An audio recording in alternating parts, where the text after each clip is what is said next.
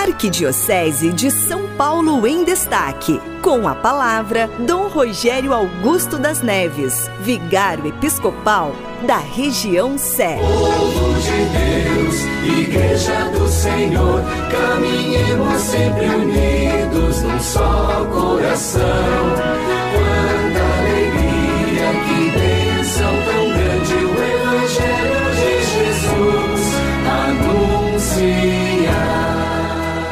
paz esteja convosco.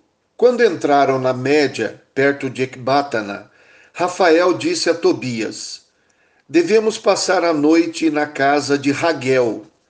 Ele é teu parente e tem uma filha chamada Sara. Essa moça é sábia, corajosa e de grande formosura, e seu pai lhe quer muito bem. Ouve-me então e falarei sobre ela esta noite para que a recebamos como tua noiva. Quando tivermos voltado de Rages, celebraremos o casamento. Raguel não a recusará a ti. Quem tem o direito de receber a herança e a filha dele, mais que qualquer outro, és tu. Tobias respondeu a Rafael: Azarias, meu irmão, ouvi dizer que ela já foi dada em casamento a sete homens e todos morreram de noite em seu quarto. Dizem que um demônio os matou. Por isso tenho medo, porque esse demônio a ama e não faz nada para a moça, mas mata qualquer um que se aproxime dela. Retrucou-lhe o anjo: Não te lembras das instruções de teu pai? Como te mandou casar-te com uma mulher da mesma descendência dele? Não te preocupes com esse demônio e aceita-a. Sei que esta mesma noite ela te será dada como esposa.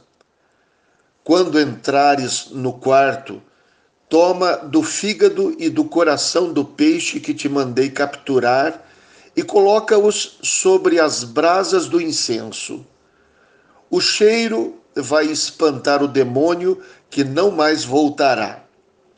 Quando estiveres para unir-te a ela, antes levantai-vos ambos e orai e suplicai ao Senhor para que vos seja concedida misericórdia e saúde. Não temas, ela foi destinada para ti e tu a salvarás.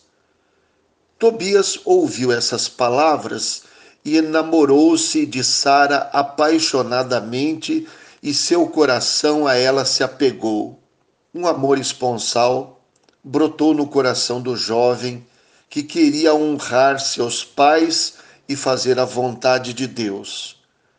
O mensageiro de Deus lhe daria as instruções para apaziguar o seu medo e vencer os obstáculos a oração acompanharia o seu leito nupcial e Sara seria libertada de sua maldição. Os matrimônios podiam ser sempre assim. Quando o amor humano não é submetido à fonte e essência do amor, que é Deus, tudo pode não passar de mero negócio, sonho ou jogo de interesses. O que cela o fracasso do matrimônio não é a existência de dificuldades, mas a falta de abertura para a fé, o amor e o compromisso. O Senhor esteja convosco, Ele está no meio de nós.